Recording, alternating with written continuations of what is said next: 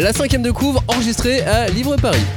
On ne pousse pas, s'il vous plaît. On ne pousse pas, c'est inutile.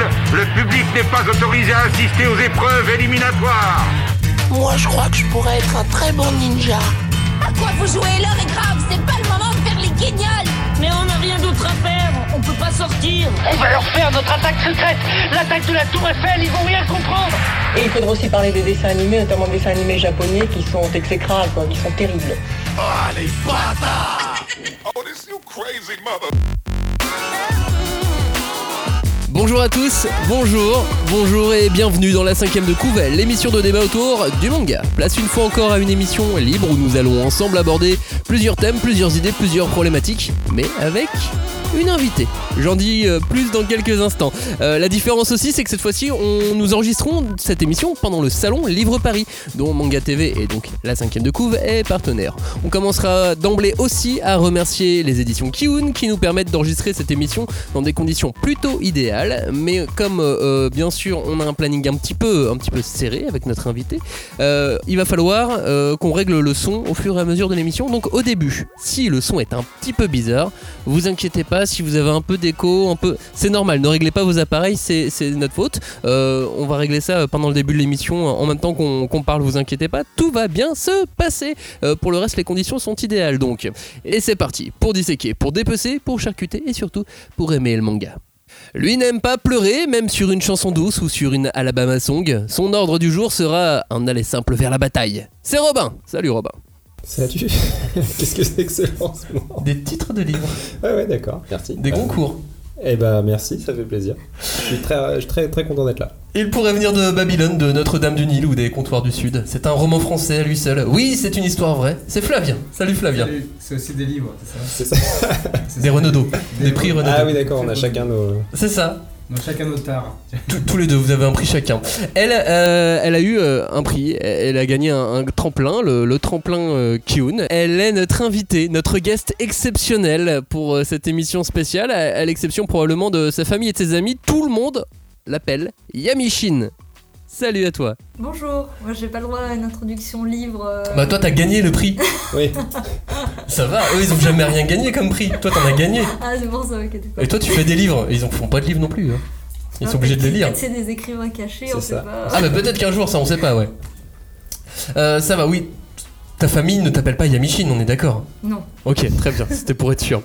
Je ne peux que vous encourager à participer avec nous à la cinquième de couve sur les réseaux sociaux, hashtag 5DC pour discuter de vos lectures, échanger sur l'actu manga et prolonger cette émission ou poser des questions auxquelles euh, on peut tous ensemble répondre sur Facebook. Sur Facebook, c'est pareil, hashtag 5DC, le groupe de débat autour du manga. Une émission donc avec plusieurs thématiques, une émission euh, libre. On va commencer par euh, la première. On parle dans cette émission très souvent du statut de l'auteur de manga, des difficultés euh, liées à la santé, à la pression éditoriale, aux revenus, au rythme de travail au Japon. Un statut pas toujours enviable, pas toujours compris, et même dans cette société japonaise qui elle-même a, ses propres pressions sociales bien souvent différentes des nôtres. Mais qu'en est-il aujourd'hui du statut d'auteur de manga de langue française en France et dans les pays francophones? J'ai essayé de pas être trop ethnocentré. Euh, la première question qu'on peut se poser déjà tous ensemble, c'est bêtement, est-ce qu'il existe un statut d'auteur légal en France? Bah j'aurais tendance à dire que oui, Oui, bah oui, oui, si, il y a un statut d'auteur. avec l'URSSAF, la GSA. voilà. Toi, tu viens de Suisse. euh, Mhm. Est-ce qu'il y a un statut d'auteur en Suisse? Alors normalement je pense qu'il devrait y en avoir un, mais euh, c'est tellement compliqué euh, de faire comprendre à l'administration en Suisse. euh, bah, déjà le fait de, de travailler pour euh, quelqu'un en France, parce que pour eux normalement c'est l'inverse, c'est-à-dire que les frontaliers ils viennent plutôt travailler Travailler en en Suisse. Suisse, ouais, d'accord. Mais ils sont fous, les Suisses, d'aller en France. Travailler en France, mais ils sont fous, ils vont gagner moins.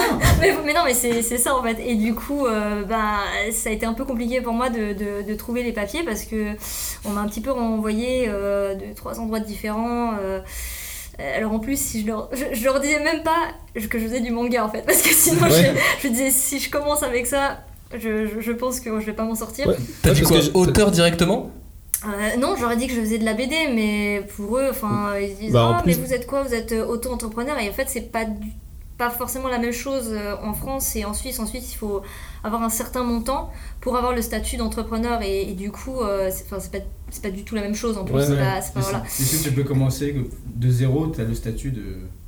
Oui, bah c'est ça. Et en, en Suisse, non. euh, Enfin, en tout cas, pas ce que m'ont montré les papiers où, où j'ai cherché, quoi. Parce que pourtant, ils ont, ils ont des grands auteurs de BD suisses. Enfin, il y a, il y a Zep, il y a Mix et Remix. Enfin, il y a plein de Ouais, grands mais- auteurs de BD qui sont suisses. Donc, il Ouais, mais y avoir. c'est euh, tellement des exceptions que du coup, euh, enfin pour eux, ils sont. Je, je sais pas. En tout cas, moi, Ouais. je sais que j'ai galéré. Et, euh, et du coup, j'ai même dû demander la- enfin, le- le- l'aide d'une amie avocate qui, elle, par contre, m'a reconduit directement où il À fallait. la frontière. Ouais. Ouais, mais du coup, elle m'a dit Euh, écoute, madame, tu, prends, tu prends ce papier Aute- Auteur, ça ne gagne pas assez, vous ne pouvez pas vivre chez nous. Ah non, mais c'est ça quoi. Et alors, euh, mon gars, euh, genre. euh, non, mais j'ai même pas essayé quoi. Manque quoi? Ouais, ah, ouais, les japonais. Les japonaiseries, ouais. Moi, je me souviens au, début, il y a quelques années, quand sont arrivés les, les premiers auteurs de, de manga en France, les auteurs de BD regardaient ça, mais d'un œil noir, genre, mais qu'est-ce qu'ils viennent faire, quoi? Ils ont rien compris C'est 200 pages. De- de- 200 pages. Bah, j'ai fait une école euh, de BD il y a ouf, longtemps, je m'en souviens même plus, jadis. Et euh, en fait, je me rappelle, j'ai fait qu'une année parce que ben, ça n'a pas abouti euh, à grand chose. Et euh, bon, à l'époque, j'avais un style très full metal. Et du coup, j'avais fait des petits croquis, tout ça, et c'était l'examen. Et là, je vois un de mes profs qui était mon prof de BD, qui était très gentil et tout, machin. hein. Mais euh, et là, il regarde mes croquis, puis il fait Oh, mais ces trucs faits sur usine et tout. euh, Ce truc fait sur Oh là là J'étais là. mais, Mais enfin, enfin, res- enfin, respectez-moi. oui, oui c'est terrible de se dire que même chez les Ah non, même, la- même ceux qui font de la BD, il y a des préjugés comme ça. Non, mais Ah, bon, après, en fait, c'était il y a ils un conna- moment. Ouais, mais à l'époque, ils connaissaient pas. C'était euh, le truc qui arrivait de je ne sais où. Euh, C'est. euh, Mais c'était pour, pour lui c'était, de l'usine, ouais. c'est-à-dire que à partir du moment où y il y est, avait c'est- pas, il y avait même pas dans l'optique de se dire qu'il y a plusieurs sortes de styles de manga ouais, oui, différents, oui, bah, il y a plusieurs styles d'ancrage, non c'était juste, non, c'était la même, c'est la même tout est, ouais, tout bah, a les gros yeux, Ouais. tout est, euh, Les voilà, cheveux avec des pics. euh, oui Et- tout est, tout est du Dragon Ouais. Ball. Et il y a de la violence. Et, voilà, non, mais. Et puis, bah, évidemment, lui, il était très. Enfin, bon, après, lui aussi, c'était un cliché parce que c'était vraiment le prof de BD qui aimait Tintin, qui il était vraiment très. Euh, ouais. complètement. Ouais. Du coup, euh, moi, j'arrive, je fais, ouais, je fais du manga. euh, il fait, ah. Ouais, vraiment, c'est. Ah. Du, du, du quoi Du mot Ah non, mais non, justement, manga? il savait très clairement ce que ouais. c'était que du manga, et c'est justement pour ça que c'était un petit peu méprisant, quoi. Ouais. Pour moi, il disait, ouais, faut que tu sortes un petit peu ton, ton style, tu sais que tout le monde dit non et tout ça. Mais, mais le- c'est mon style en fait. Ah ouais. J'ai un style manga, mais c'est. bah, après, bon, à l'époque, j'avais pas complètement mon style non plus, mais disons que je me cherchais, je savais dans quoi je voulais aller. Et tu sais que même maintenant, il y a des trucs, même s'il y a des écoles de manga, etc., mais la plupart des gens, quand ils font euh, un truc, ils font Oh, encore du manga, euh, c'est sortez de ce style. Mais oui, mais en fait, c'est quand même un style qui a émergé et que tout le monde a appris et repris, quoi. Coup, Oui, mais je, je pense pas qu'il y ait un style manga. C'est Oui. justement ça, c'est ce que, ce que Télérama a bien voulu euh, nous faire croire, Oui, c'est oui. qu'il y avait un style manga. Bah, parce que c'était facile. Le- C'est ça. C'est ça, genre, ah, mais non, mais c'est facile, enfin, euh, c'est que du noir et blanc, euh, c'est bon quoi. Ouais, bah, c'est ça. hein. Moi, je peux dire qu'il y a certaines pages, euh, je pourrais rester deux jours dessus, alors facile, Bah, poupougne. hein. Oui, puis même dans la bande dessinée euh, franco-belge, euh, il y a du noir et blanc Ah, avec des sûr. styles Ah oui. particuliers. Oui, et puis il y a des standards Non, aussi, je veux du, dire. du euh, comics, enfin, avant d'être colorié, c'est du noir et blanc Bah pour oui. la plus. Enfin, Tout à, tout à l'heure, j'étais en conférence avec l'auteur euh, de artiste chez Glénat et qui disait que, bah, en fait, vu que c'était effectivement il n'y avait pas de couleur, bah, par exemple, pour représenter un plat, un plat c'est hyper coloré, etc. Et ben, elle a été obligée de travailler sur les contrastes de noir, Mhm, sur, euh, sur tout ce qui était lumière, etc. Et c'est pas forcément un travail que tu vas faire en couleur parce que c'est un peu plus simple. Et du coup, pour figurer la couleur en noir et blanc, c'est un véritable travail. Mhm. Et Bah, ça, limite, en fait, tu peux même mieux comprendre les contrastes en travaillant d'abord par euh, bah, du noir et blanc, en fait, Mhm. finalement. Et tu comprends mieux, euh, parce que, bah oui, c'est super dur, en fait. Il faut pas que ton dessin soit noyé dans le noir. Et il faut qu'on puisse pouvoir comprendre ce qu'on regarde. Mais apparemment, en tout cas, moi, à l'époque, euh, quand j'étais dans cette école, c'était... euh, bah, c'était mal, facile. mal vu ouais. Oui, c'était ça. On va revenir juste sur le statut de l'auteur de, de- de manga. Est-ce que, par exemple, l'augmentation euh, à l'accès direct avec ses lecteurs, est-ce que ça a pu changer aussi les choses Euh, En gros, avec Internet, hein, pour le dire simplement? Est-ce qu'Internet a changé les choses dans, la façon dont on peut concevoir l'au- l'auteur de manga en France par les Français? Bah, disons que un- avec Internet, tu as un retour direct euh, des gens. Donc, euh, tout de suite, dès que tu fais quelque chose qui peut relever au départ d'une envie personnelle, tu peux avoir tout de suite euh, une espèce de statut d'auteur, même s'il n'est pas officiel, euh, légal, tout ça, mais tu as des gens qui apprécient ton travail, qui, qui, qui se retrouvent dedans, donc du coup, oui, tu deviens auteur quelque part assez rapidement. Mais est-ce que, en, justement, en publiant des planches en amont, etc., du travail, ça crée pas une, une fidé- fidélisation? Enfin, je sais pas pour toi, mais euh, en amont? Moi, je sais qu'en tout cas, à, enfin, à l'époque, j'avais un webcomic, donc du coup, moi, je publiais mes planches, tout ça. C'est vrai que j'avais un retour. Mais par contre, euh, je sais que des fois, euh, il peut y avoir. euh, alors, je sais pas s'il y a des éditeurs qui ont repéré, mais par exemple, tout ce qui est Kickstarter, on peut arriver aussi où des fois, il y a un éditeur qui voit quelque chose d'intéressant et qui peut peut-être se pencher à se dire ah mais en fait ce truc là je l'avais pas vu et du coup ah mais en fait euh, ça vaut ça vaut peut-être le coup Ouais, mais le problème euh, à ce moment-là des, des Kickstarter, euh, enfin le problème, je sais pas si c'est vraiment un, un problème en soi, c'est qu'effectivement le, le manga est déjà fait, le manga est prêt, le manga est semi-financé par le Kickstarter, et l'éditeur il a juste à faire bon, bah, je le republie un peu en plus, et il a moins son travail d'éditeur à faire quelque part. Alors, je- j'ai pas. Enfin, je- je- j'en sais rien. Parce que je pense que maintenant, euh, on- il peut y avoir peut-être des Kickstarter où euh, peut-être le tome 1 peut être fait, et du coup, euh, je pense à. Chronos, un- Chronotic Express, ouais. où le tome 1 il était déjà fait, machin. Mais le 2, il a été ben, financé. Mais il y avait. Je sais pas si l'éditeur a quelque chose à dire sur le tome 2, puisque elle n'avait pas tout fini. il me semble, à ce moment-là, pendant que c'était. Après, je sais pas si elle avait écrit le scénario avant ou quoi que ce soit, il faudrait que je lui pose des questions. Enfin, elle, elle est beaucoup mieux placée que moi pour, Pour parler de son bouquin, oui. Exactement, ouais, et, Mais- de, et de comment a évolué le Kickstarter et tout ça. Mais, mais peut-être qu'on peut arriver à un moment où, euh, je sais pas, moi, euh, ça finance un tome et du coup, euh, c'est aussi l'éditeur qui euh, dit, bah écoute, là, je- parce qu'il peut y avoir un suivi tout simplement. En fait, Enfin, pour le pour le chrono Chronotic Express, ouais. euh, l'éditeur a aussi euh, fait la campagne de Kickstarter en fait Oui, pour le oui, deuxième tome. Du coup, il a tous les deux, ils ont fait euh, ensemble la, parce que ça, ouais. en fait, c'est un petit éditeur aussi. Du coup, il a Mhm, pas mhm. énormément d'argent et il a lui aussi, il a dit bon bah vas-y, on va pour euh, vu qu'il y a une- comme un engouement assez euh, énorme, et bah autant faire en sorte que Kickstarter en fait, il, il finance la série en entière avec en étant édité quoi. Je vais encore jeu.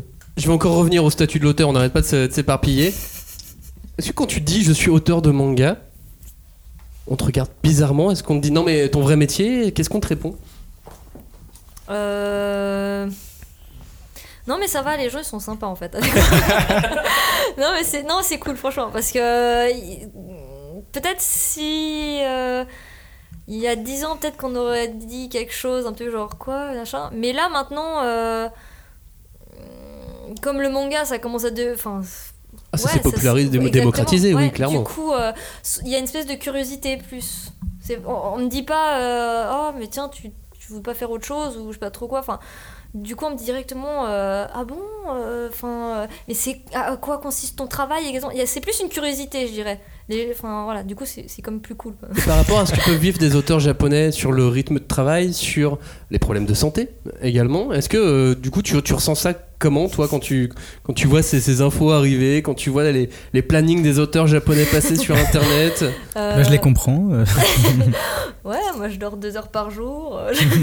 Euh, non, disons que bah, je fais pas comme les Japonais. je dors 8 heures par jour. Par contre, après, oui, ben, euh, j'ai mal au dos. euh, je fais super gaffe de pas, de pas euh, choper une tendinite, par exemple. Parce que ça m'était arrivé euh, l'année passée, je crois, pendant le tome 2. Tu bois où, pas euh, assez d'eau. Je manque de tout. hein. Quand on me regarde, je manque de tout. Mais euh, ouais, j'avais fait enfin, une tendinite euh, au poignet et du coup, ça m'avait duré deux semaines. Alors c'était gentil encore parce que quand on connaît la tendinite, des fois, ça peut rester euh, vraiment très très longtemps. Et bah, c'était c'était c'était chiant. Pendant deux semaines, tu peux rien faire. Et tu t'imagines prépublier ton travail, ce que tu fais aujourd'hui sur, sur Green Mécanique? Chapitre Toutes par semaines. chapitre, Ah toutes non, les semaines c'est- ou tous les mois Ah non, mais enfin, sans assistant, c'est pas possible. enfin, sinon, moi, on me voit, je suis. un- je suis- Il y a de la mousse qui me pousse sur le dos, euh, je, je me transforme. euh, et puis, euh, non, non, on se transforme en, en- en monstre démoniaque, je pense. Si on... c'est, non, mais c'est impossible, franchement. Enfin, si on va avoir une hygiène de vie euh, un minimum correcte et puis euh, vouloir. euh, si on tient un peu à sa vie, je pense qu'on peut pas tenir le rythme d'un japonais sans assistant. C'est impossible. Ah, de toute façon, oui, sans alors, ou alors, s'il y en a qui arrivent, GG à eux, mais moi, j'y arrive pas. Moi, c'est moi, il me faut mes 8 heures de sommeil. Non, non, c'est clairement euh, impossible, mais c'est aussi pour ça qu'ils. euh, alors, d'une, c'est une industrie un peu plus grosse au, au Tout Japon, à fait. Qu'ils ont le système de prépublication et, euh, et ils ont des auteurs euh, enfermés chez eux non-stop. hein. Et puis ils ont des assistants. Ils ont des assistants qui sont aussi Et en enfermés plus- aussi. Et en plus, ils ont des assistants. Ouais. Ouais, c'est ça le pire, c'est que d'une, ils sont enfermés, ils ont pas de vie, et en plus, Ils ont des assistants qui sont aussi enfermés, qui ont pas de vie. Mais C'est ils ont fou. des boissons énergétiques. Ils ont des boissons énergisantes, c'est ça. C'est cool, hein. non, non, moi je peux pas. euh, Imagine euh, boire des Red Bull euh, tout- toutes les 4, non, c'est pas possible. non. Mais parce que là, ton rythme, il est plutôt cool. Ou tu. Euh, au bout, euh, ouais, enfin, je sais pas, je travaille en, euh, entre ouais, 11 heures par jour à peu près. Mais, soit plus que la majorité Ouais, des gens. c'est quand même Non, déjà oui. un bon rythme. Enfin, je veux Ouais, après, moi, je suis pas la personne la plus rapide parce que je suis assez perfectionniste et puis que j'apprends en plus en même temps que je, je travaille. Donc, du coup, par exemple, mon, euh, j'ancre pas forcément de la même façon que j'ancrais le premier volume. Là, je suis en train de tester justement bah, les derniers chapitres, le dernier chapitre du euh, volume 3. Et euh, je me rends compte que mon système d'ancrage il a changé, tout ça, même au niveau des aplats. Enfin, les aplats ça me prend un temps fou, ça, ça me fait péter un câble. Mais, euh, les décors et tout ça, puis je suis pas la personne la plus rapide, mais euh, j'essaie quand même toujours de, de fournir en fonction du temps en fait. Donc, du coup, Oui, mais euh, surtout qu'en plus tu fais tout. Donc tu écris l'histoire, Ouais. euh, tu dois penser à comment tu vas la découper. Ouais. donc ça c'est du temps. Non mais mine de rien, je veux dire dans la BD, souvent Ah ouais, c'est couple scénariste euh, dessinateur ou dessinatrice. Ouais, non, là, je. je... bah, c'est pour ça que j'ai la tête des fois qui va exploser. Et il y a des Après- festivals en plus, des salons qui te Oui, mettent voilà, des en week-ends derrière.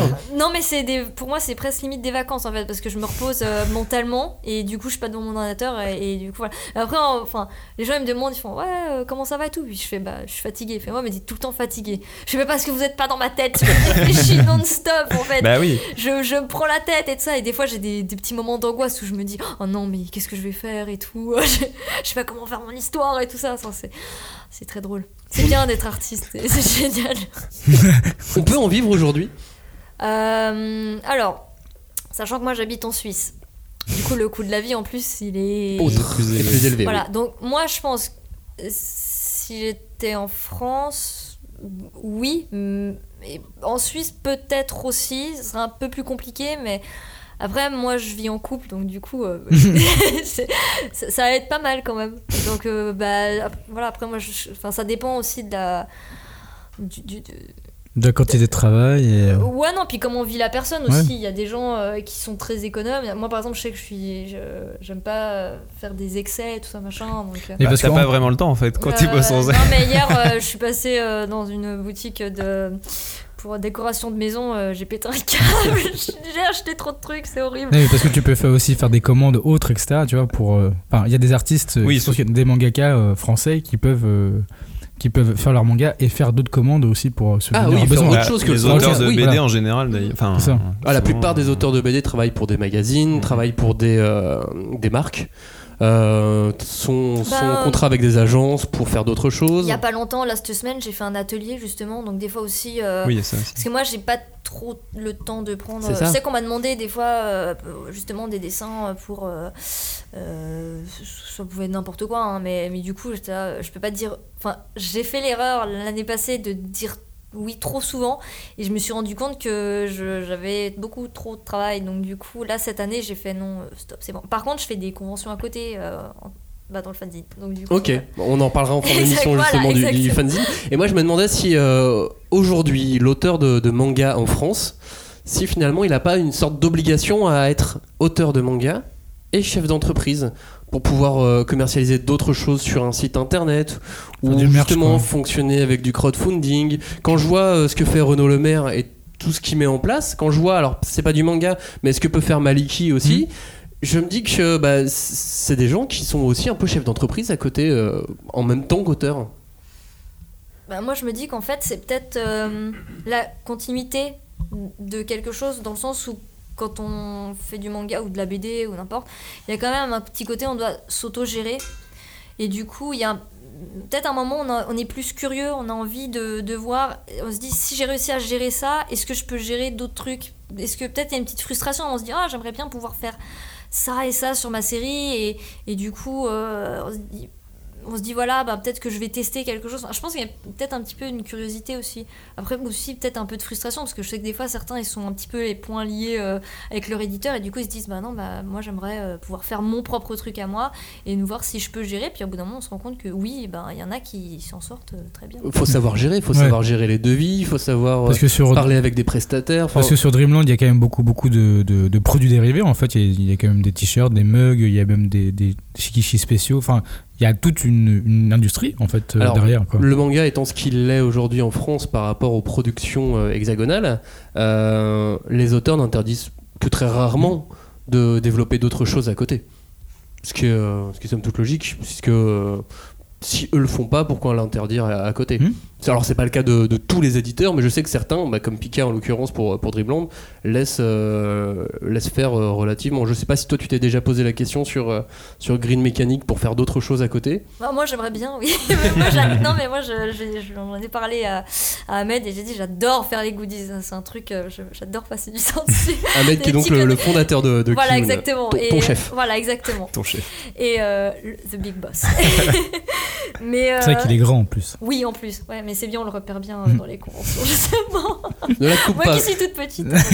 mais du coup, euh, mais- mais je sais, moi je sais pas, moi j'aime bien aussi ce côté un petit peu auto-entrepreneur. Moi j'aime bien, euh, j'aime bien fouiner, j'aime bien. euh, je sais pas. Après, comme je dis, c'est peut-être mon côté justement euh, bah, de fanzina où il faut aussi euh, euh, gérer ses stocks, gérer bah, les contacts. Bah, c'est clairement notre boulot. Là où l'auteur de BD va. Pour Après, je sais qu'il y en a qui aiment pas du, peut-être pas faire ça du tout, mais moi en tout cas, moi j'aime bien ce genre de truc. Parce que dans la bande dessinée, alors tout le monde n'est pas très bien payé, mais à la planche, on est globalement mieux payé dans la bande dessinée que on peut l'être dans le manga. Bah, c'est une question de pagination. tout Bah, voilà.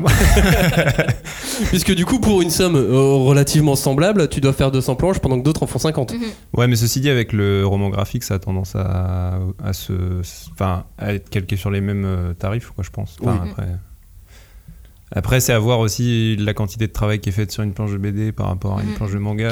C'est toujours euh, un calcul à faire. Mais, mais après, oui, pour revenir au fait de, de tout gérer euh, quand tu es auteur de manga, euh, je pense que c'est aussi le fait que ce soit ton univers, surtout si tu es auteur ça, ouais. tout seul sur cet univers, bah, c'est ton bébé quelque part. Donc Mhm. tu as envie vraiment de, de contrôler tout ce qui se passe autour. C'est assez, c'est assez naturel en fait. J'ai l'impression qu'il y a que dans le manga en France où on laisse les auteurs, euh, on, on laisse la main aux auteurs.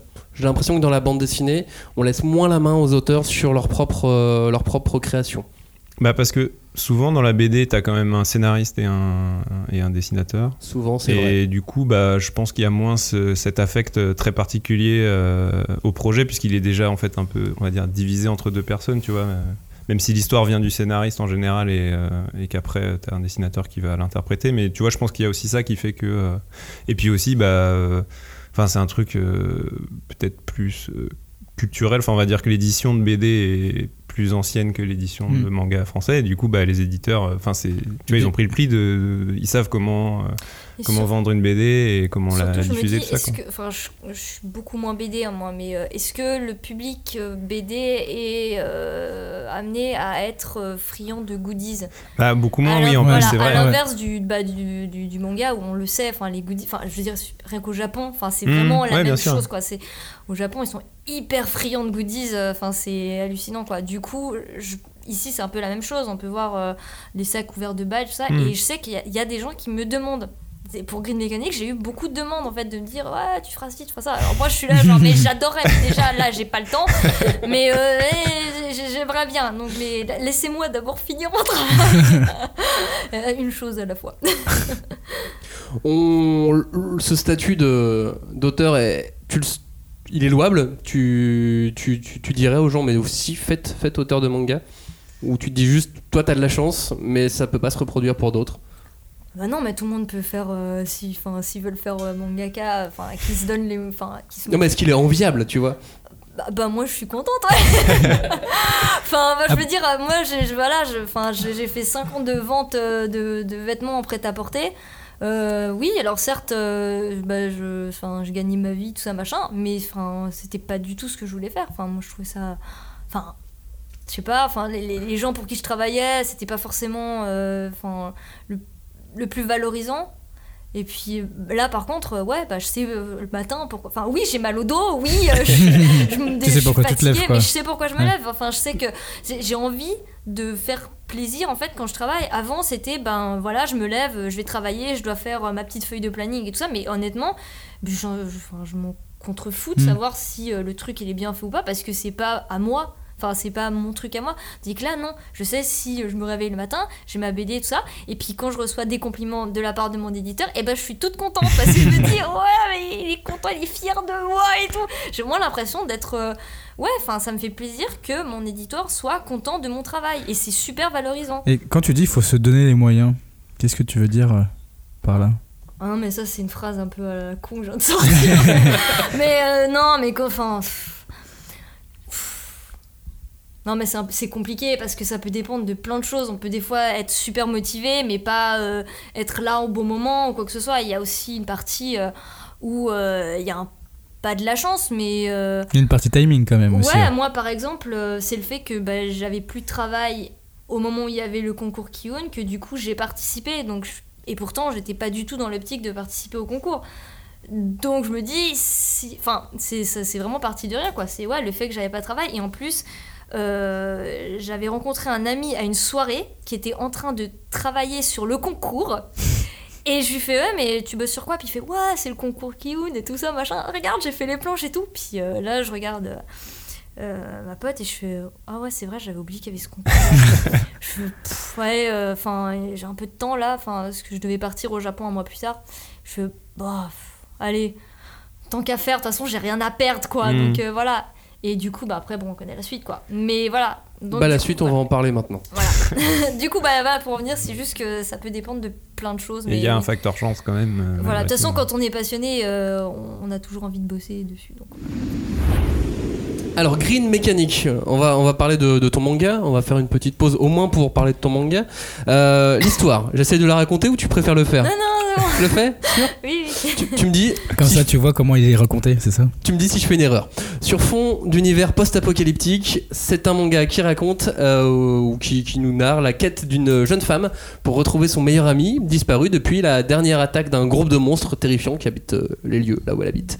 L'héroïne s'appelle Misha et elle a une particularité, une, une empathie surdéveloppée, ce qui n'est pas évident forcément au quotidien et elle a tendance à donc vivre loin des autres humains, mais les, éma- les- les événements vont la pousser à sortir de, de sa petite bulle. C'est très bien. C'est très bien, Ouais. ça te va? C'est voilà, j'aurais pas fait mieux. On est sur, euh, on est sur une aventure, on est sur euh, une quête initiatique? On est sur quoi euh, T'avais une, t'avais une démarche quand t'as voulu. Hum, T'avais cette Ouais. histoire en tête, tu voulais la raconter, tu t'es pas posé plus de questions euh, moi, c'était. théoriques, on va dire. Ouais, moi c'était surtout, enfin, je voulais surtout faire évoluer des personnages et euh, sur un espèce de fond justement écolo, post-apo, mais pas trop négatif non plus.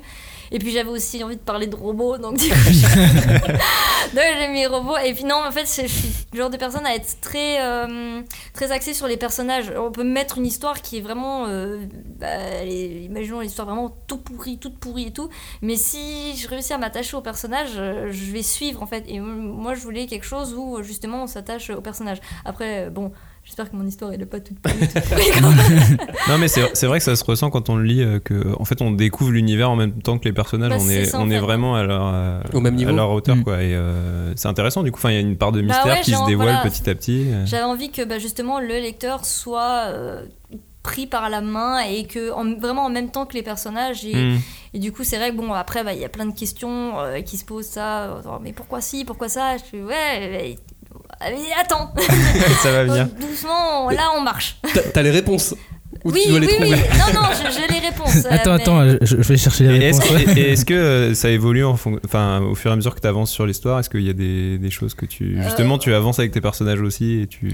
Euh, oui, parce qu'en fait, au début, c'est marrant, c'est marrant parce que quand j'ai j'ai relu le tome 1 là, et euh, je trouve que on sent que je suis beaucoup plus timide dans le tome 1 que là maintenant euh, avec le tome 3. Et, et surtout, quand j'avais commencé le premier chapitre, je, je connaissais mes personnages, mais pas forcément à fond, à fond quoi. Mm. Mais maintenant, euh, oui, non, je les connais très bien, je sais comment ils pourraient réagir, euh, qu'est-ce qu'ils pourraient. euh, Ils t'échappent peut-être- des fois un petit peu tes personnages? Euh, alors ça par contre j'ai jamais compris euh, ceux qui disent que leur personnage non mais c'est vrai c'est je trouve ça bizarre. Parce que normalement euh, non enfin quand on les connaît les enfin les événements peuvent échapper un petit peu on peut dériver un peu de ce qu'on a écrit. Moi ça m'arrive souvent par exemple bah, j'ai mon histoire. Je dis j'ai mon histoire elle est faite mais le scénario je l'écris au fur et à mesure. Donc le scénario c'est tout ce qui est les événements les dialogues et tout ça et du coup, oui, ça, ça peut arriver. Par contre, que je dérive un peu parce que je me suis rendu compte que bah, ce que j'avais écrit au début, soit ça manquait de rythme, soit ça. Peut-être qu'un personnage, il était pas assez bien exploité, ou peut-être qu'il manquait des trucs, ou peut-être ça manquait d'informations, ou tout ça. Et ça, du coup, j'ai tendance à le modifier au fur et à mesure. Mais par contre, euh, non, je sais comment vont réagir mes personnages. Je sais que s'il y a un événement qui va se passer, que j'aurais peut-être, entre guillemets, pas prévu, ou que j'aurais inventé, pour le coup, voilà, je, je vois comment mes personnages vont s'adapter à cette situation. Mais alors, euh, par contre, euh, le- les personnages qui commencent à faire n'importe quoi.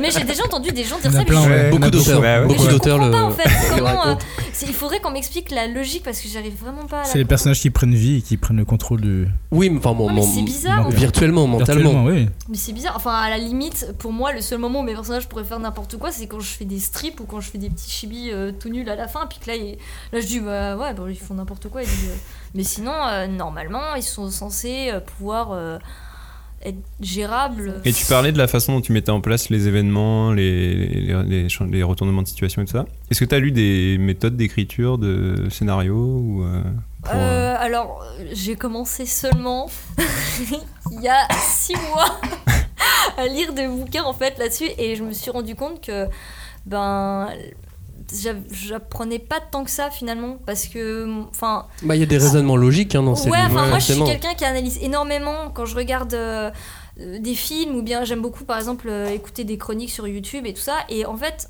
alors j'ai regardé euh, enfin je me suis mis très tardivement à recommencer à regarder des films parce qu'à l'époque c'était mes parents qui qui monopolisaient la télé et moi voilà j'avais pas le droit mais du coup euh, et je me suis rendu compte que au fur et à mesure ben j'appréciais analyser un film ce qui est un peu chiant des fois parce que bah, quand je vais au cinéma, je ne peux pas regarder un film normalement. Je suis constamment en train d'analyser tout et n'importe quoi. Alors, genre le dernier Star Wars, ça a été euh, Oui, mais alors- intéressant. Euh, C'était oui, mais le dernier. Star Wars, c'est- un what the fuck total. Oui, mais il a fait tout exploser, mais effectivement, il y a un raisonnement derrière, effectivement. Ouais, et du coup, mais j'étais euh, j'étais toute seule comme ça et je regardais le film et j'essayais de comprendre et je me suis dit mais je pense que c'est un bon film à analyser pour savoir qu'est-ce qui Fonctionne et fonctionne et qu'est-ce qui fonctionne pas tout ça. Et je pense qu'il sera très bon à analyser une fois que la trilogie sera complète. Tout à Avec fait. le, le premier Déjà de. rien que les deux ensemble, c'est déjà pas mal. On arrive à voir à quel moment ça se casse Ouais, la tronche. Et Comme c'est comment- J.J. Abrams qui reprend le troisième, Mhm. du coup, on dirait qu'il a commencé un truc, qu'il l'a filé à quelqu'un qui en a fait n'importe enfin, qu'on a fait Qu'il a fait autre chose, ouais. qu'on a Ouais, fait et autre encore, chose. Parce que comment il l'a fait déjà là-bas, Ouais. c'était genre tiens, je te donne ça. C'est ça. Eh démerde-toi.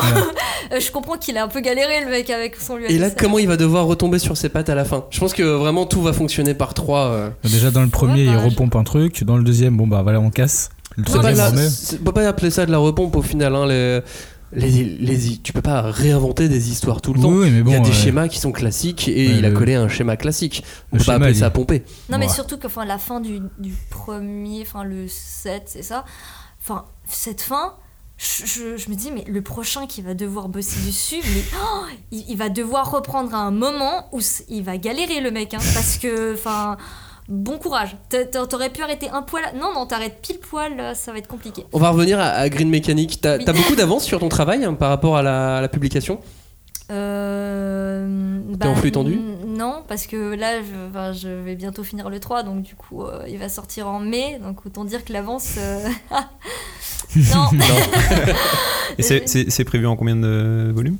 Tu, Alors, il n'y a, pas- y a pas de. C'était pas. euh, y a pas de limite en fait, mais moi, comme je l'ai écrit au début. Enfin, au début, il, y avait- il devait y avoir 3, et puis euh, bah, clairement, il n'y aura pas 3. Ah ouais, 3 alors que dès le début, on, on sent que ça va pas du tout être 3 Mais volumes. parce qu'au début, c'était pas ça. Ah ouais, d'accord, ok.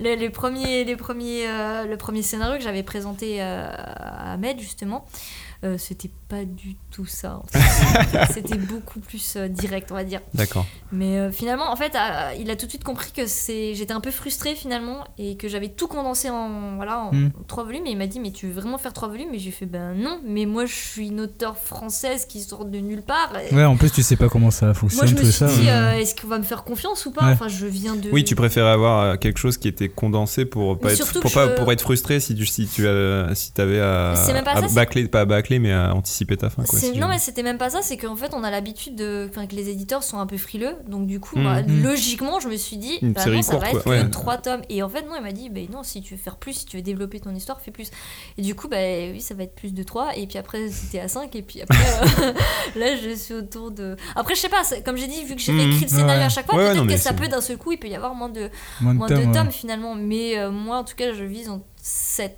à peu près après je dis 7 et 10 mais je, Ouais, en tu peux encore changer d'avis Oui, 15 oui, fois donc. Euh, Voilà, donc en fait, j'en sais. Mais du coup, ça veut dire que tu vas travailler, euh, si tu vises 7, ça veut dire que tu vas travailler encore 6, 7 ans dessus. Ouais. non, mais non, mais non, mais j'aime bien en plus. donc, euh, Mais des fois, je me dis, oh là là, je vais travailler encore avec les mal de dos et tout. Après, je me dis, ouais, mais c'est quand même cool.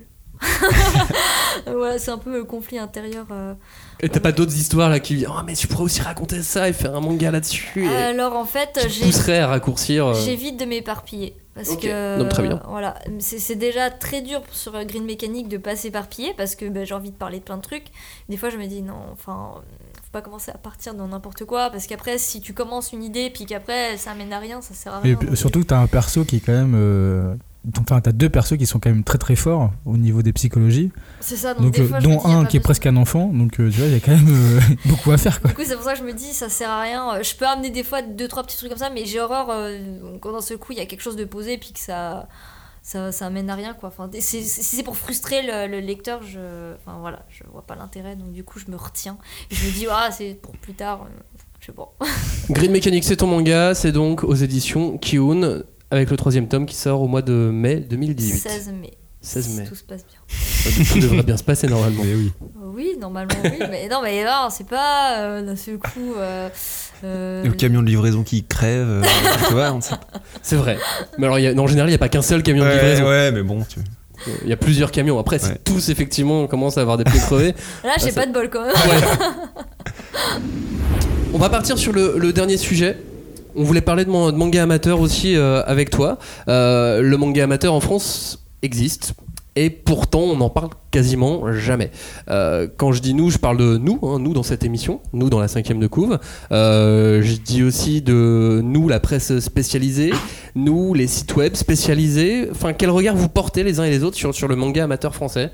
Sur le fanzina, même plus, plus généralement Alors moi personnellement c'est une énorme lacune euh, culturelle. Je ne, j'avoue que je, je, je, je lis très peu de mangas amateurs. Je sais que voilà ça existe. euh, il m'arrive de tomber sur des, des portails euh, sur DeviantArt de, d'auteurs qui font des, des choses euh, sur le manga amateur, mais sinon c'est vrai que je je m'y penche pas assez. Toi, Flavien? Ben moi au début, quand j'ai commencé manga.tv, euh, je lisais énormément de fanzines.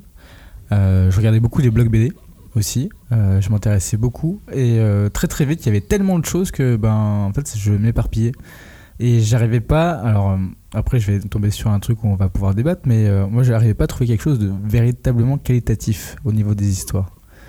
Et du coup j'arrivais pas à me retrouver dedans. Donc il y avait C'est marrant, du coup, ça veut dire que t'en lisais beaucoup, tu lisais faisais beaucoup. beaucoup. attention, Ouais. mais tu trouvais pas que c'était intéressant y qualitativement. avait- du coup, pourquoi tu les lisais alors Et parce que en fait, je voulais savoir ce qui se faisait. Euh, Je voulais savoir comment Juste créer. curiosité, en Ouais, fait. curiosité. Je voulais savoir ce qui se faisait, ce qui se créait. Et euh, après, j'en ai juste euh, sur, euh, je sais pas, je sais pas une trentaine que j'ai suivi. Bah, j'en ai juste suivi que trois. Mais c'est souvent comme ça en fait. Et euh, il y en a, il y en avait tellement. Et je me suis dit bon bah, est-ce que est-ce que je dois continuer à les suivre? Est-ce que je dois encore m'éparpiller? Et après, du coup, euh, j'ai commencé et j'ai tellement de trucs à lire que bah, je me suis dit bon bah. bah, je peux plus lire les fanzines et euh, en fait c'est que si on m'en parle pas me dire eh bah regarde euh, celui- euh, celui-là en fait il est quali- qualitatif ça va te plaire l'histoire elle, est- est comme ci comme ça euh, bah là je vais lire mais c'est vrai que de, de moi-même je vais pas euh, je vais faire les rayonnages euh, à Japan Expo je vais regarder regarder ce qui se passe mais je vais pas me dire ok je vais lire celui-là quoi Yamichin, quelle vision t'as as du, du fanzina et du manga amateur aujourd'hui en France? Enfin, Bah, du ou coup, en fait, euh, c'est vrai que c'est intéressant ce qu'il ce qu'il a dit parce que même moi, avec le temps, euh, j'ai commencé un peu à faire un tri. Je connais les auteurs chez qui je vais aller. Euh, généralement, je suis leur page et du coup, je peux connaître les sorties. Mais c'est vrai que j'ai moins cette curiosité à aller forcément voir tout le village. Parce que genre Japan Expo, ils sont... euh, Enfin, je sais même pas combien de stands il y a. et C'est énorme, quoi. Et du coup, bah, c'est vrai qu'il faut réussir à repérer euh, le le fanzine, euh, voilà. D'autant plus que ben, généralement, c'est soit des one-shots, soit ça peut être une série, mais il faut réussir à la prendre des fois- genre en cours. Des fois, il peut y avoir trois tomes comme ça, puis on, on sait pas de quoi ça parle et tout ça, donc c'est un peu compliqué. T'en as fait toi T'as participé à du, à du fanzina ou, euh, ou, tu restais dans ton coin ou sur du DeviantArt seulement sans, sans vraiment euh, participer à quelque chose d'un peu plus grand? Euh, oui, oui, non, mais même encore maintenant, j'en fais. mais par contre, maintenant, je ne fais, bah, je fais plus de BD. Enfin, j'ai plus le temps, donc euh, voilà. Mais je continue de. C'est plus des posters, des goodies, parce que c'est un moyen aussi pour moi de faire des illustrations à part. Mais c'est vrai que. euh, avant, j'en consommais quand même pas mal. J'achetais beaucoup et tout. Mais bon, après, il faut dire que, ben, mine de rien. euh, Un coup, ouais. euh, ça- ouais, quand Ouais, même. ouais, si on commence à acheter euh, tous les fanzines, Ouais. euh, enfin voilà quoi. C'est c'est- d'autant plus qu'on ne sait pas des fois ce qu'on Ouais, achète. c'est vrai. C'est- Mm. Et puis bon, par contre c'est marrant parce que la qualité par contre a augmenté. Ouais. Avant on avait des, le fanzine agrafé et tout ça, mais maintenant on a vraiment des fanzines de qualité avec euh, le, le- le- certains qui ont carrément euh, les bordures euh, dorées machin. Ah oui, avec une vraie, une vraie fabrication. Vraiment, ouais. mais certains, oui, c'est vraiment Ouais. maintenant, on a les moyens de faire. euh, ben, certains, c'est même carrément des formats manga. Ouais. Mm. Mais euh, ça peut être compliqué, sachant qu'en plus, euh, la Japan Expo, le, le- le- le village fanzine est loin. Donc de se dire, quelqu'un qui va arriver, il va acheter tous ses mangas au stand éditeur, et puis après, il va arriver euh, dans le village fanzine où il y a déjà euh, 400 stands. et du coup, il va se dire. Ouais, pourquoi lui plus qu'un autre? Il faut vraiment. Finalement, Internet joue beaucoup. Ouais, cette ça, évolution, ouais. Elle, est inter- Ouais. elle- est étonnante parce que là, vous parlez de Japan Expo, mais c'est une fois par an, donc normalement, on aurait envie d'en consommer plus, plus ou moins toute l'année. Et, et ce qui m'étonne, moi, c'est que euh, le manga amateur au Japon, c'est un business assez lucratif pour, Ouais, euh, pour certains. Ouais. Euh, et même sur. euh, pour, euh, pour beaucoup de, de boutiques, il y a des dojins qui, qui se vendent à des Mhm. prix euh, phé- phénoménaux et qui se vendent très bien, euh, qui sont en, en édition limitée. C'est un vrai business, ça a une vraie place dans l'économie. Et euh, comme le marché du manga en France est assez héritier du marché japonais, sur en tout cas pas mal de points, c'est étonnant que tôt ou tard, il n'y ait pas une explosion du, du manga amateur en France. Qu'est-ce qui. C'est quoi les, les, les, les ingrédients qui manquent Un guide un, un site internet Après, un- au niveau du comicat, il y a c'est- des- pardon, c'est excuse-moi. beaucoup de- c'est beaucoup de Ouais. fan art aussi. Ouais. C'est beaucoup. euh, Enfin, il suffit de voir une journée au comicat, euh, tu tombes sur la journée BL, euh, enfin, euh, c'est bon, t'as as beaucoup, beaucoup, beaucoup de. c'est- c'est- c'est- Voilà quoi, c'est. C'est du dérivé finalement euh, d'un manga qui existe déjà. Ici, euh, c'est un- je dirais que c'est un peu moitié-moitié dans le sens où il y a beaucoup de Il y a beaucoup de il fans. Oui, mais pas en, pas en BD. Ouais. Moins, en fait. Ouais, c'est ouais, plus, euh, plus les gens, ils ont quand même tendance à vouloir faire leur propre Mm. truc à eux. Et du coup, bah ouais, un espèce de comiquette à la française où il y a que des créations originales, bah c'est beaucoup plus compliqué, quoi. Parce Mm. que déjà, il faut le public. Et puis, Faut faire venir du monde, ouais. Ouais, et généralement, le... monde euh, vient.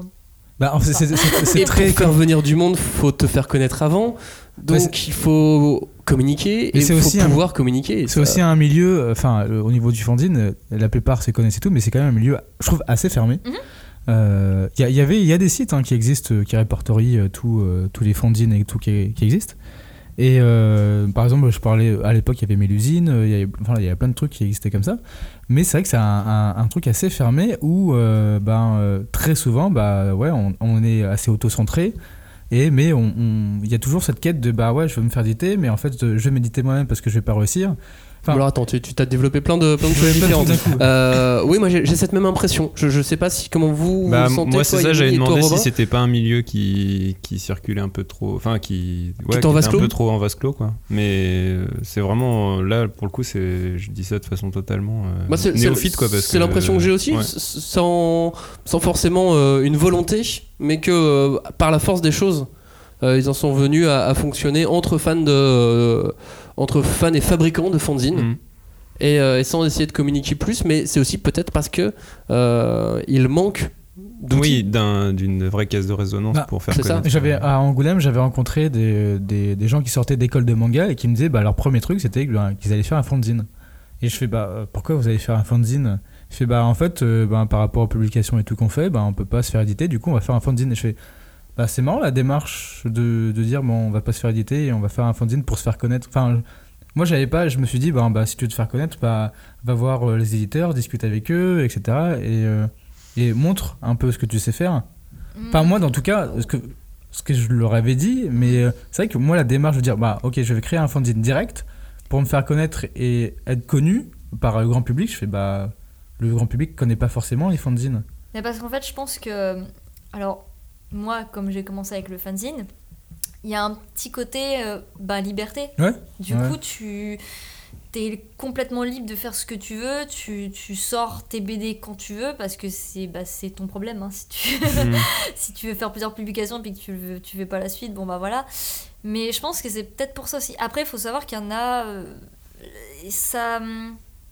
Ça évolue tout le temps, donc il y a beaucoup de jeunes en fait qui arrivent à Mm. chaque fois et je- on le voit, il y a, il y a plusieurs générations, on va dire. Et, mais mais il y en a beaucoup aussi qui, qui veulent rester dans le fanzine en fait. Ils sont Ouais, bien dans le fanzine, ils n'ont pas envie de se faire éditer ou quoi que ce soit. Ils ont leur truc à côté, leur travail, et puis à côté ils font du fanzine parce que c'est un passion, moyen. ouais. Exactement, c'est un Mm. moyen pour eux de pouvoir euh, s'exprimer de euh, artistiquement et en même temps de pouvoir euh, euh, le montrer aux Mm. gens Mm. et puis euh, et puis dire bah voilà vous voyez euh, je sais faire ça aussi et puis et puis de voir le sourire sur les joues Non mais c'est vrai qu'après quand tu vois quelques fanzines qui a une où il y a une vraie patte et que c'est une vraie passion, c'est vrai que t'es es content du coup de le prendre et de le lire. Mhm, mhm. Mais quand t'as une vocation après du coup à être édité etc. Enfin de rester dans le, dans le... Bah après, je sais pas si tous ceux qui sont en fanzine, ils veulent se faire éditer ou. je- en fait, c'est ça le truc avec Mm. le fanzine, c'est que bah, c'est vrai que la plupart, on sait pas forcément où ils veulent aller. Ouais. Et- mais peut-être qu'il y en a. Moi, par exemple, euh, c'était juste, euh, bah, c'était juste de la passion, quoi. C'était vraiment euh, faire ma petite BD à côté, faire mes petits goodies, machin. Mais j'étais à aucun moment, je me disais, bah tiens. je vais sortir, je vais me faire éditer et puis voilà, voilà. Moi c'était juste, je vais faire mes trucs et puis et puis basta quoi. Après voilà, je pense que ça dépend des gens. Peut-être qu'il y en a qui veulent. Ça peut être aussi un moyen de s'entraîner, Ouais, ouais. De, de se dire bah tiens, je vais faire un fanzine et tout ça, je vais voir ce que je vaux. Puis ap- après ça peut arriver qu'il y a des des fois, euh, genre à la Japan Expo, il y a des gens qui passent et euh, qui prennent des, des, des fanzines et tout ça et qui regardent en fait euh, le niveau de la personne. Et d- des fois ça peut arriver que oh bah tiens, il y a un mec euh, là-dedans ou une meuf qui s'est dessinée. Et toi d'ailleurs, est-ce qu'il y, y en a que tu recommanderais ou que tu des auteurs euh, que tu estimes qui sont injustement méconnus, euh, qui viennent de cette scène-là? Oh mais ça fait tellement longtemps Ouais. que j'ai plus. non mais il y en a plein, mais là comme ça, euh, c'est- ça fait. Ouais. En plus je le dis euh, 4h30 et que je suis debout. Ok, ok. non mais si je ferais une petite liste sur Twitter. D'accord, bah oui. allez. Quel regard tu sentais du milieu professionnel sur le fanzina euh, quand tu en faisais? Aucune idée. Euh, Aucune idée, t'as jamais eu de quelqu'un qui est venu te voir?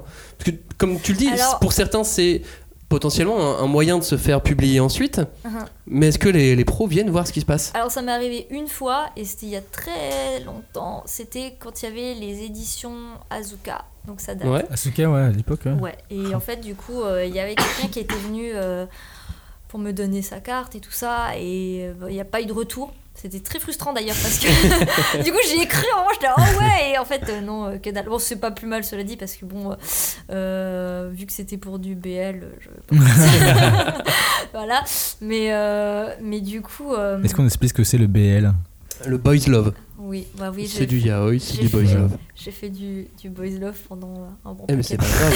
hein. Flavien, il a fait des trucs dans sa jeunesse. Je Non, mais c'est savoir. marrant parce vrai, que du vrai. coup, en fait, bah, il y a des gens, moi, qui m'ont posé la question, ils m'ont dit Ouais, mais dans Green Mechanic, est-ce qu'il y aura du boys love et tout? J'étais là, non, mais enfin, euh, franchement, honnêtement, regardez le Oui. catalogue de Kiun et est-ce que d'après vous, vous pensez même pas ne serait-ce que 10 secondes que mon manga sera boys love Puis quand bien même, je veux dire, j'en ai fait pendant un bon moment. euh, si euh, je suis édité, c'est pour justement faire les choses que je, je, je ne faisais pas. C'est pour ça que c'est pour ça que Green Mechanic, il y a des scènes d'action que. et voilà. Et au, au Japon, le manga amateur euh, est composé aussi en grande partie de, de boys love, de yaoi. De, Oui, bah, c'est pour ça ouais. que je dis euh, la comiquette. euh, C'est ça.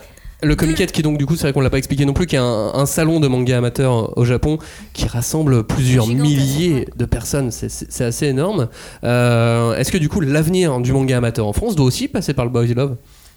Euh, oh non, ça serait un peu. euh, euh, non, Bah, pour- sais rien. Je non mais pas. pour, pour qu'il ait autant d'importance que Et pourtant, il y, a- il y en qu'au a- il y en Japon. a pas mal aussi dans le Ouais. fanzine du, Ouais. du, du, du Boys Love, mais je sais pas si. euh, J'ai aucune idée. Franchement, il faudrait voir euh, comment ça se passe les ventes aussi de Boys Love euh, en France et tout ça. Et je, je- Ça reste confidentiel aujourd'hui. Ouais, hein. je, je sais pas du tout. Oui, il y a euh, peut-être un écart pas. culturel aussi avec le Japon. Oui, probablement. Et, et puis en plus, le truc, c'est que ah, bah, les doujins, je sais qu'au Japon, ils sont vendus, genre dans les mandarake, c'est des boutiques spécialisées Mm. de revente en fait Mm. de, de, de doujins et autres trucs. Et, euh, Et ici, si au il n'y niveau- a, pas ça. Bah ici au niveau économique, ce serait difficile quand même. Bah ici, en fait, tu revends tout euh, sur Internet. Ouais, ouais. Moi, je sais que j'ai j'ai encore des, des, des vieux doujins à moi, euh, BL, que j'avais fait, et je sais toujours pas quoi en. Et du coup, ils sont stockés chez moi. Et donc, euh, si ça intéresse, j'ai euh, des BL chez moi, en anglais, je ne sais pas quoi faire. Tu les écrivais en anglais directement? Euh, non, mais c'était parce qu'à un moment, je, je pensais euh, faire les ventes aussi. euh, International euh, voilà, Ah, et euh, c'est- c'était pas top. c'était pas ma meilleure idée. hein. Mais c'est vrai que vous êtes beaucoup d'auteurs à avoir fait beaucoup d'auteurs français à faire du manga, à venir aussi du, du milieu amateur. Euh, Vanra, elle, elle a marché longtemps toute seule aussi. Euh, je pense à qui Euh, Sur les torches d'Archélion, Michael Almodovar. Euh, Il y a Vigno aussi, là, qui, euh, Vigno, ouais. Mm. qui fait du, bah, du fanzine. Il en fait toujours, d'ailleurs, je crois. Je crois que Vignou en fait aussi. Euh, pour Michael Almodovar, il est parti en, en crowdfunding. Le Mhm. crowdfunding, là aussi, qui euh, finalement euh, commence aussi à, à servir, euh, à servir le, le manga amateur, qui ne devient plus amateur au final. Mhm. Parce que pour certains, ils ont des niveaux de professionnels. Bah aussi on va prendre Chronotic Express, euh, enfin qui s'est fait connaître par internet et euh, via le crowdfunding, paf, qui a explosé. Donc Mhm. euh, là encore, c'est euh, grâce à une plateforme Ouais, ouais, ouais. euh, machin, euh, de, de manga qui fait que c'est passé par. Ouais. Et moi, je l'ai connu euh, ben, dans la section euh, euh, dans une, une convention à Dijon. Donc euh, voilà quoi, c'est le, le truc euh, improbable. Bah, Il y, a- il y a une plateforme, hein, il y en a quasiment qu'une en France de, de, de manga euh, amateur où tout le monde peut. Il y en a deux. Il y en a deux, j'en vois qu'une. Moi je pense à. Manga Draft. Ouais, mais il y a Amilova, enfin, je sais pas ce que c'est devenu, mais. euh, je sais ah oui, y. Amilova, ah oui, c'est vieux. Ouais, mais pour moi ça n'existait, c'était plus aussi vif, mais euh, Ah, peut-être. c'est pour ça que je dis j'ai pas suivi, donc je sais pas ce que c'est devenu. Mais du Et coup, Manga sais que Draft, ouais. Ils ont essayé de faire une V2, quelque chose de plus moderne euh, avec un crowdfunding, et ça n'a pas eu le, succès escompté. Ils n'ont pas atteint les objectifs euh, qu'ils espéraient atteindre pour financer euh, une version 2.0 plus, plus moderne. Euh, c'est compliqué aussi du coup de survivre. Euh, Est-ce que ce serait pas un éditeur ou aux éditeurs ou à de faire une plateforme, d'essayer de faire en sorte Après, que ça soit. Manga Draft, il y a vraiment beaucoup, beaucoup, beaucoup, beaucoup de mangas, non Dessus. Donc, Ouais, du coup, oui, il y en a beaucoup, euh, beaucoup. Mais je, je sais qu'à un moment, il y avait, euh, il y avait des idées d'agents, euh, d'agents de fanzine qui, qui existaient pour, pour déceler en fait euh, les meilleurs fanzines pour les faire éditer. Ouais, mais quoi. ça c'est aux éditeurs de faire ça après. hein. Oui, oui, mais après, il y avait des, du coup il y avait des gens qui se substituaient entre les éditeurs et. euh, bah, c'est pour ça que je trouve c'est une... Après, bon, on va dire, euh, je fais de la lèche et tout, hein, mais c'est une bonne idée, je trouve, le tremplin Kion, Oui. justement. Parce que, bah oui, c'est- il y a... Bah là, il y a une euh, qui s'appelle euh, Doria Plume, qui Mhm. a été, euh, je sais plus, deuxième, je crois Non, je sais plus. Mais euh, du coup, elle, elle fait du fanzine aussi. Bah elle, euh, elle est chou. Donc, euh, elle, elle fait, elle- non, mais en plus, c'est super joli ce qu'elle fait et tout. Donc voilà, dans le fanzine, il y a elle. Et du coup, bah, elle a participé au tremplin. Donc euh, comme quoi... Mais, mais le tremplin, je trouve que c'est une, c'est une bonne chose, d'autant que euh, aujourd'hui, avec tout ce que, tous les projets que reçoivent les éditeurs, Mhm. éditeurs de manga, éditeurs de BD, euh, sur leur bureau, dans leur boîte mail, est-ce que prendre le temps d'aller voir ce qui se passe dans le fanzina, c'est. euh, Est-ce que, ça les- devient compliqué. Est-ce que les éditeurs ouais, ont le temps Je pense Oui, pas qu'ils je aient me le temps. pense que- moi je pars je du principe que si je fais du fanzine et que je veux me faire éditer, bah, j'ai qu'à ouais, venir avec mon dossier. Parce que moi, c'est ce que j'avais fait un moment euh, euh, pour euh, un éditeur, c'était avant le tremplin. Euh, J'étais venue avec mon dossier et tout ça, puis bah, j'ai présenté. Après, bon, l'éditeur m'a dit qu'il travaillait pas avec euh, des, des, Hmm. des Français. Mais. euh, Et il t'a fait des retours? Non, Non. même pas. Non, il, a, il a même pas regardé le dossier et tout. Ah oui, il a dit euh, juste Ouais. euh, non, je veux pas. Non, mais c'est pas plus mal. Hein. C'était- pour un BL aussi, donc c'est pas plus mal qu'il. Maintenant, c'est vrai qu'on en a parlé dans un, dans un podcast ultérieur, mais euh, c'est qu'il y a de plus en plus de créations originales. Mhm.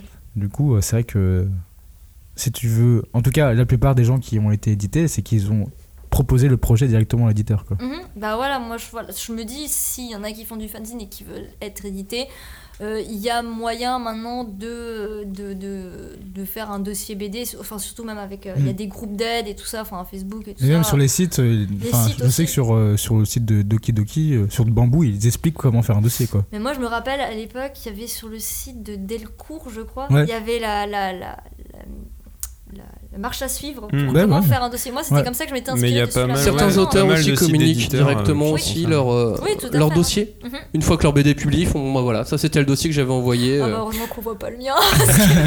J'étais assez anarchique. Il était comment ton dossier Oh, il était horrible. Non, on veut savoir, explique-nous. Non, non, mais c'est en fait, j'ai vraiment, enfin, comme je pensais pas gagner, ben euh, j'ai- j'ai j'ai paniqué et du coup j'ai fait mon dossier BD. euh, Enfin, j'ai trouvé l'idée deux semaines avant d'aller voir mon éditeur. Donc euh, non, mais à part, sinon il était quand même, enfin, il n'était pas vraiment complet parce que généralement on dit qu'il faut quand même mettre des planches de manga dedans. Ouais. Or moi, il y avait aucune planche. il y avait, ah non mais c'est, enfin, faut vraiment. T'as eu un peu de chance quand même. non, mais, non, mais parce que je pense, enfin, j'avais tout écrit et tout, et j'avais montré euh, le, le design de mes personnages, et euh, j'avais expliqué en plus à côté. Et je pense que les 20 planches que j'avais données avant montraient peut-être mes mon niveau et du coup euh, Mm. j'ai eu de la chance de tomber sur un, un éditeur qui m'a fait très confiance mais faut pas suivre mon c'est mon dossier BD il est c'est pas un Puis c'était dans le cadre d'un tremplin où il, Hmm. où il a Ouais, regardé ouais, tout mais ce qui dit, aussi. euh, il y avait dans le contrat, c'était écrit si jamais le dossier, enfin le Est pas, ouais. est, Ouais. est pas bon, ils, ils peuvent euh, refuser. Enfin, c'est un truc comme ça quoi, où euh, on peut remodeler de ça machin. Donc moi, je suis arrivée, j'étais là avec mon petit dossier et puis en fait, je voyais euh, donc Ahmed qui avait un grand silence, puis il tournait des pages comme ça, et puis et puis il a lu et tout, puis j'étais là, oh mon dieu, mais qu'est-ce que je suis en train de lui faire lire, oh là là. Et non, c'est pas... après on a beaucoup corrigé et tout quand même. Ça va être la fin de cette émission. On allait passer vite. On a eu, euh, on avait beaucoup de choses à dire. On n'a pas pu dire, dire encore tout ce qu'on voulait, mais les agendas font que euh, on va devoir euh, arrêter d'enregistrer cette émission. Euh, on a parlé de manga amateur. On a parlé du statut d'auteur. Euh, Green Ouais. Mechanic, c'est disponible. Le troisième tome arrive le 16 mai. Ouais. 16 mai. Est-ce que tu voulais rajouter quelque chose que tu n'as jamais eu le temps de dire à tes lecteurs? C'est toujours la petite question piège qui sait à la fin. euh, Non, t'as beaucoup de retours. T'es contente des retours que tu as de tes lecteurs? Oui, Oui. oui, non, mais c'est très bien. Après, je, voilà, je, suis, je suis un peu curieuse aussi. J'aime bien chercher un petit peu, euh, c'est, voilà, de regarder tout ça par-ci par-là. Mais non, non, les gens, ils sont gentils. Est-ce qu'en dédicace, t'as le, le lecteur auquel tu t'attendais ou est-ce que t'es surpris des fois de voir des gens Mais moi, je suis toujours surprise tout le temps. Moi, j'ai, je- ça fait quoi? Ça fait depuis euh, l'année passée là que j'ai commencé à faire les dédicaces et je suis toujours pas remise et je pense que je m'en remettrai jamais. je suis toujours en train de faire oh, ah, sont trop Merci, merci. Bah, tant Ouais. mieux, en même temps, vaut mieux faire ça que faire. Ouais, allez, ouais. encore un relou. Allez, Ouais. au relou suivant. Ah ouais, Allez. non, ça serait triste quand même. Non, non, c'est, les gens ils sont super gentils et tout. Et puis les retours ils sont gentils aussi. donc C'est bien. En tout cas, merci à toi d'avoir participé euh, à cette émission. Euh, si jamais tu veux en refaire une, que tu repasses sur Paris, J'aime bien tu es la bienvenue. hashtag 5DC pour réagir, pour euh, continuer, prolonger cette émission sur les réseaux sociaux. Hashtag 5DC sur Twitter. Hashtag 5DC, le groupe de débat autour du manga sur Facebook. Merci beaucoup. Merci Yamishin. Merci à Merci. Merci. Merci messieurs. Et ben merci à toi. Rien. À bientôt pour la prochaine cinquième de couve. Salut. Ciao. Au revoir.